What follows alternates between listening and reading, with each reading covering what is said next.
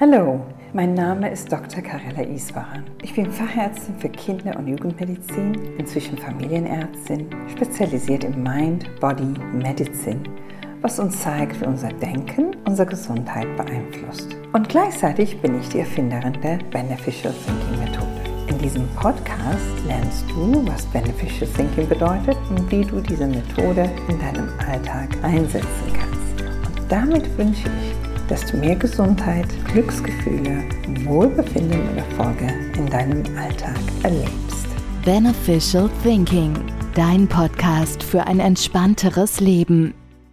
Heute geht es um die Frage, was sind die Grundlagen für Ausgeglichenheit? Ich möchte an dieser Stelle vielleicht erwähnen, was Gesundheit bedeutet, ja? Und Gesundheit ist von der WHO definiert als nicht nur körperliche Unverzehrtheit, sondern Gesundheit heißt gleichzeitig ein allgemein Wohlbefinden und dass wir Anerkennung bekommen in der Gesellschaft, dass die Mitmenschen uns schätzen und das kommt durch unsere Erfolge im Alltag. Also diese Sache habe ich dann auch in meinem Buch als ein dreibeiniger Stuhl dargestellt. Ich habe gesagt, weißt du was? Gesundheit hat drei Beine. Die erste Bein ist natürlich, dass du körperlich unversehrt bist und vielleicht keine organische Krankheiten hast oder wenn du die hast, wieder heilst oder wieder reparierst. Wenn du einen Klappen, Herzklappenfehler hast, kriegst du eine Herzklappe ersetzt. Wir können ja vieles reparieren, heilen, wieder gesund machen. Das ist einmal dieser körperliche. Weil manche Menschen haben angeborene Krankheiten, die sind ja nicht stressbedingt, sondern haben das mitgebracht das Leben. Das kann man ja korrigieren, unterstützen, helfen. Das ist die eine Sache. Aber ganz, ganz wichtig dazu ist das Wohlbefinden, die du empfinden sollst, dass es dir gut geht, dass du das Gefühl hast, ja, mir geht's gut. Und das im Vergleich zu den Zeiten, wo es dir nicht gut geht, soll diese Phase des Wohlbefindens viel größer sein. Du musst einen fairen Punkt gut gelaunt, gut genesen, gut, gut empfinden. Das sollst du haben, als dieses nennen innerliche Wohlbefinden. Muss ja noch nicht mal so glücklich sein ständig, weil so glücklich sein ist ein Zustand, was kurzfristig ist, aber ein innerlicher Gleichgewicht, Wohlbefinden muss da sein. Und dazu muss dann auch dein Denken, dein Kortex aktiviert werden, dass du in der Lage bist zu sagen, weißt du was, heute mache ich einen Stadtrundgang oder heute mache ich einen, ich gehe joggen, ich backe einen Kuchen, ähm, ich repariere die Reifen oder äh, mache einen Spaziergang. Also du musst kleine Ziele haben neben deine großes Ziele im Leben. Und wenn wir Menschen das nicht tun, wenn wir keine Ziele haben, dann fehlt uns die Ausschüttung von diese besonderen Hormonen wie Serotonin und Dopamin. Ziele müssen wir uns setzen, ob wir es wollen oder nicht und Erfolge müssen wir erleben. Deshalb reicht nicht, dass, dass du jetzt ausgeglichen und glücklich bist, weil das wird nicht ewig dauern. Du musst dir dann Ziele setzen, kleine Ziele, große Ziele, was auch immer, und die immer ständig wieder versuchen zu erreichen. Diese drei Sachen formen dieses dreibeinige Stuhl, sage ich mal, und das ist dann, dann ist ein Mensch gesund wenn es körperlich gesund ist, wenn innerlich Wohlbefinden in Ordnung ist und wenn es schafft, die Anerkennung in der Gesellschaft mit Freunden, mit Mitmenschen zu feiern. Was genau passiert, wenn ein Bein dieses Stuhls fehlt? Manchmal fehlt ein Bein in diesem dreibeinigen Stuhl. Das ist richtig. Das heißt, die Ausgeglichenheit fehlt und dann werde ich dann tatsächlich krank. Das, das führt dazu, dass ich, was ich oft habe jetzt in, in der Gesellschaft, ist dieses Fehlen an diese innerliche Wohlbefinden. Wenn ich sehr gestresst bin, fühle ich mich nicht wohl. Ich werde krank. Deshalb ist die Nummer eins, worauf ich achten muss, ist, wie ist mein Stressbewältigungsverhalten? Wie kann ich Beneficial Thinking einbauen, um den Stress nicht als Krankheitsauslöser in meinem Leben zu akzeptieren, sondern dass ich den tatsächlich vermeide. Damit habe ich schon mal diese Gesundheitsthema gut überbrückt. Und dann kommt dieses Gefühl, okay, wie kann ich ja glücklich sein? Wie kann ich dieses Wohlbefinden verursachen? Und da habe ich dafür diese sogenannte Glücksfee einfach als Metapher eingebaut in diesem Buch. Und der Glücksfee ist dafür da, dass wir Glück empfinden, gute Gefühle empfinden. Und da muss ich aktiv sein. Eine der wichtigsten Dinge, die Glückshormone bei uns zum Ausstrom bringen, ist Bewegung. Das heißt, viele wissen es nicht, Sonnenschein und Bewegung. Das heißt, sag mal, geh aus dem Haus einmal um den Block. Wenn du einen schlechten Tag hast, wenn dein Wohlbefinden nicht in Ordnung ist, geh rum, lauf rum und, und geh raus. Beweg dich, weil deine Muskeln haben einen bestimmten Hormon, was die freisetzen, was Glücksgefühle verursachen deinen Körper, in deinem Gehirn. Das zweite ist, überleg mal, was dir gut tut. Was ist das, was dir Spaß macht im Leben? Welche Menschen tun dir gut? Und vermeide bitte Menschen, die wohlwollend und wohlmeinend dich immer kritisieren. Das kannst du nicht gebrauchen. Du brauchst Menschen, die dich lieben, die dich schätzen, die dich unterstützen. Wenn du falsch, was falsch machst, die dich trotzdem toll finden und dir helfen, die Dinge anders zu sehen. Ich finde, Freunde, die einen ständig kritisieren, verursachen Stress. Die sollte man vermeiden. Also du hast die Wahl und die Freiheit, gute Mitmenschen zu haben. Und das ist auch wichtig, weil ohne diese, sag ich mal, Netzwerk an Menschen wird es zu einsam und Einsamkeit verursacht Stress. Die Menschen verursachen eine Ausschüttung an Oxytocin in deinem Gehirn. Und es müssen auch noch nicht mal viele Menschen sein. Aber wir wissen aus der Wissenschaft, dass Einsamkeit langfristig das Gehirn verkümmert und, und verursacht andere Probleme. Wir müssen diese ganze Produktion von den bestimmten Hormonen immer im Gange setzen. Das heißt, ich zum Beispiel koche gern und ich lese gern, ich reise gern. Also ich Versuche dafür Zeit zu finden. Ich habe gern meine Familie um mich herum. Jeder hat was Bestimmtes, was dir Glück verursacht. Und du musst das für dich definieren. Und dann kommt das Dritte für die Ausgeglichenheit, wenn ein Bein kaputt ist und du sagst, ich habe gar keinen Erfolg heute. Das gelingt mir nicht. Und das haben viele Menschen jetzt in der Pandemie, weil der Job funktionierte nicht. Und hat man sich irgendwo beworben und, und es nicht angenommen und das Geld wird weniger und die Kinder haben Stress. Also es ist so viele Sachen. Dann schreib das alles auf und fang nach eine Sache nach dem anderen aufzuräumen. Du musst das Beneficial Thinking House, ich sage immer sanieren. Und das soll dein Ziel sein. Ich saniere mein Gehirn. Wir laufen ständig oder fahren ständig zum Autoreinigung. Wir bringen unsere Klamotten in die Wäsche.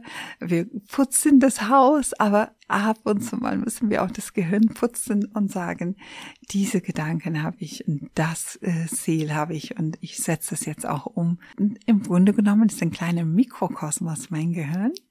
Und ich muss es nur immer wieder in Bewegung setzen und immer wieder diese bestimmte Botenstoffe zur Produktion animieren, dass die dann produziert werden, weil das ist das, was dich ausmacht als Mensch, ist nicht die Außenwelt, sondern das alles in dir, für dich, da drin in dir gegeben, in deinem Kopf.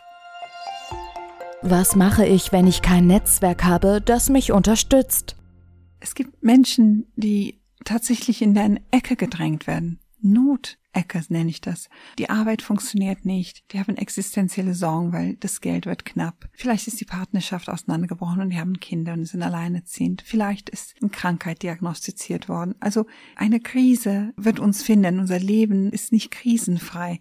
Die Pandemie ist eine Krise, aber es gibt noch viel mehr Krisen, die uns begegnen, gerade wenn wir Eltern sind und oder wenn wir Eltern haben, also diese Mitmenschen. Und die Frage ist, wie finde ich die Mitmenschen, die mir helfen? Ich finde, wir haben gelernt, Dinge zu sammeln, zu an, ein, anzueignen. Wir sagen, ich habe einen Pullover, ich habe ein Auto und das ist, äh, ich habe eine wertvolle Uhr, ich habe einen Fernseher und so ein iPhone. Also wir schätzen Gegenstände. Das ist für uns ein Wert. Aber wenn du wirklich schlau bist, dann sammelst du Menschen und da sagst du dir einfach, in diese Person finde ich das gut und siehst du diese Gegenüber als eine wertvolle Bereicherung deines Lebens. Und dazu gehört natürlich die dieser Umgang mit diesen Menschen. Und, und dieser Mensch wird dich enttäuschen, dieser Mensch wird Dinge tun, die dir nicht passen. Aber die Zeit spricht für euch beiden. Du musst sie über die Jahre auch einfach mal pflegen, wie so eine Pflanze. Und es geht nicht um den Menschen, es geht um dein Bedürfnis. Und so ist das. Du musst definieren, was du haben möchtest. Möchtest du einen Partner haben? Möchtest du eine Freundin haben oder einen Freund? Möchtest du einen, einen Reisekumpel haben oder wenn jetzt wieder gereist werden kann? Also ich finde, definieren umschauen und in deiner Umgebung sind so viele Menschen, die gerne in dein Netzwerk reinkommen würden. Du musst die einfach einladen und Mut haben und keine Angst haben vor anderen Menschen. Und das fängt damit an mit der Kommunikation. Darüber habe ich ein ganz Kapitel geschrieben in meinem Buch, Das Geheimnis ausgeglichener Mütter. Also Mitmenschen sind wichtig. Wir können ohne nicht leben. Und es ist, wenn du die nicht hast, sag dir immer, ich will Mitmenschen haben und halt die Augen auf, sei nett und die kommen zu dir. Kann man lernen, Glück, Erfolg und Gesundheit stärker und öfter wahrzunehmen? Manche Menschen sind tatsächlich pessimistischer als andere. Und die Frage ist, wie können wir das tun? Was kann man machen? Können sie sich ändern? Und die Antwort ist ja, ja, ja, ja, ja.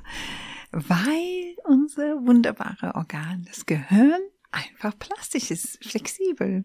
Was unser Charakter ausmacht, ist natürlich Dinge, die wir erlebt und erfahren haben und Denkmuster, die wir fest angelegt haben in unserem Gehirn. Aber ein Gehirn ist nichts anderes als eine Zelle und eine Verbindung. Und es sind ganz viele Zellen, die miteinander verbunden sind in bestimmte Richtungen. Und wenn du willst, kannst du das mit der Autobahn, die ganze Straßenatlas vergleichen oder wie die Ästelungen im Baum, sage ich immer. Und wenn wir Dinge nicht benutzen, wenn wir eine Straße im Kopf nicht benutzen, dann eine Art zu denken, zum Beispiel eine pessimistische Art zu denken, dann ich habe immer Pech, dann passiert Folgendes.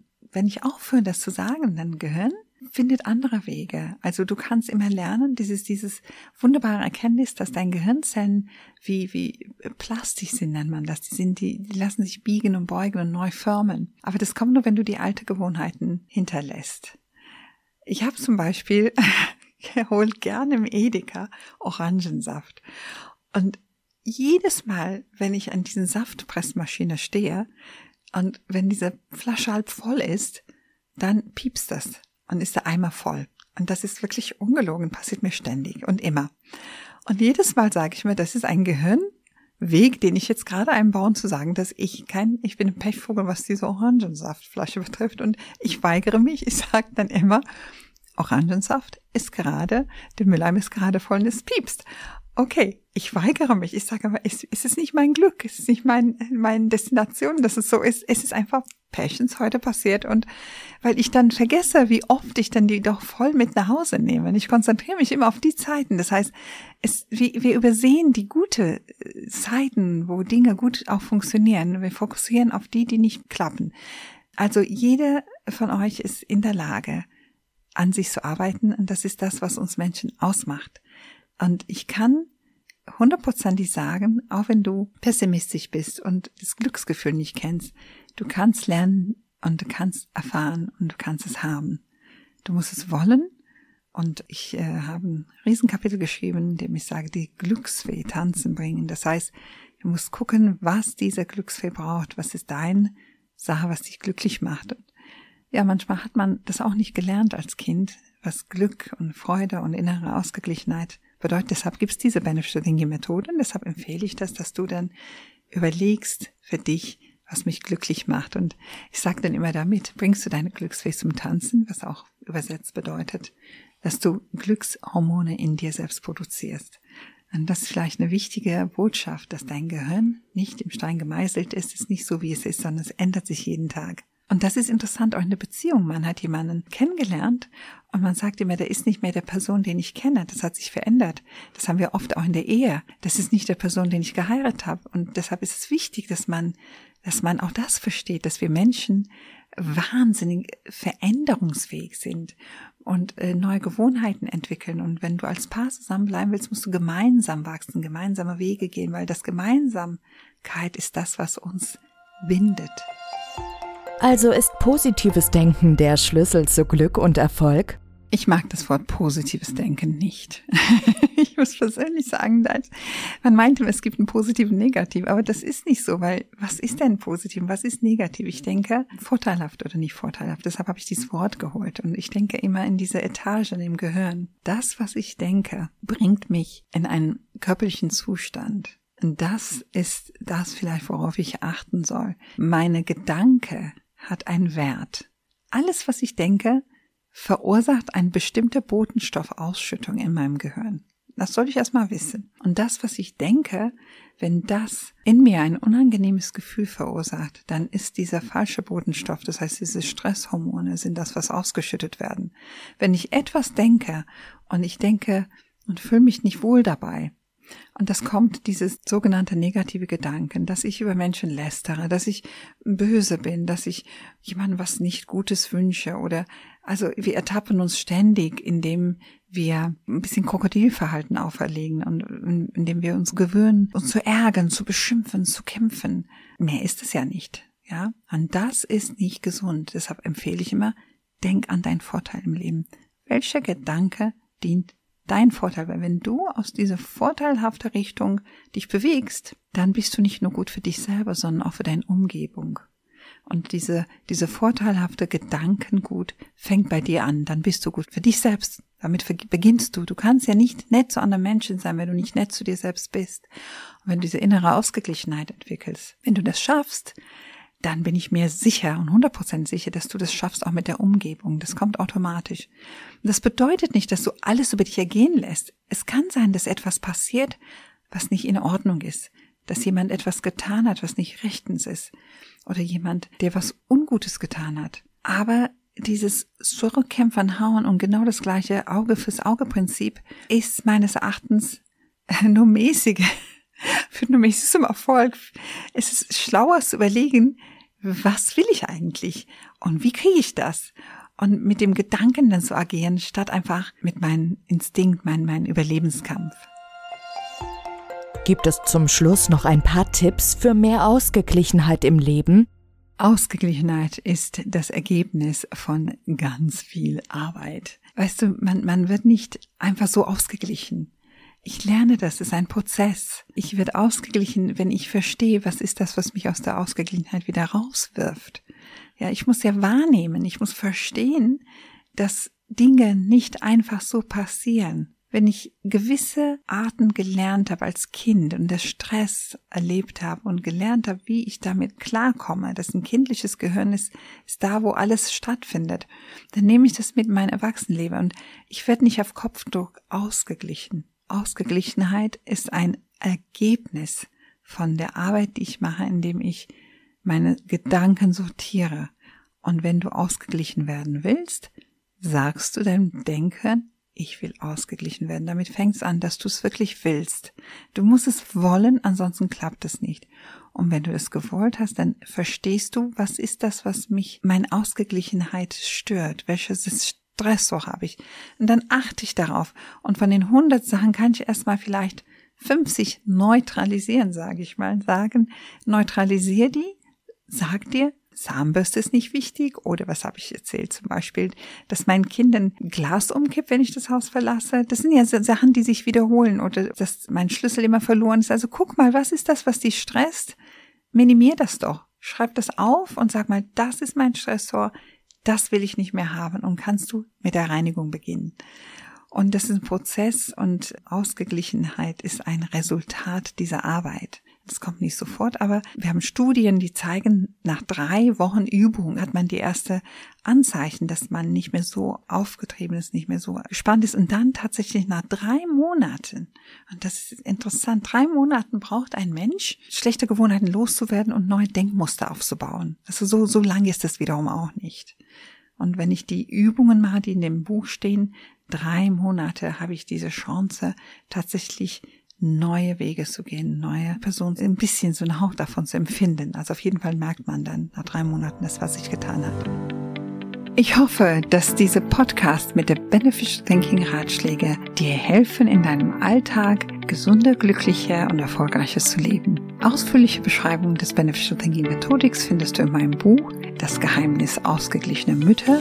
Obwohl Mütter im Titel steht, kann im Grunde jede das lesen. Ein wenig über meine Vergangenheit, meine Kindheit erfährst du in meinem ersten Buch Das Geheimnis gesunder Kinder und ich freue mich, wenn du Fragen hast oder Ideen brauchst, kannst du mich über diese beneficialthinking.com Webseite erreichen. Alle Informationen über mich und zu Beneficial Thinking findest du in dem Begleittext bzw. Show Notes. Ich wünsche dir viel Erfolg mit Beneficial Thinking.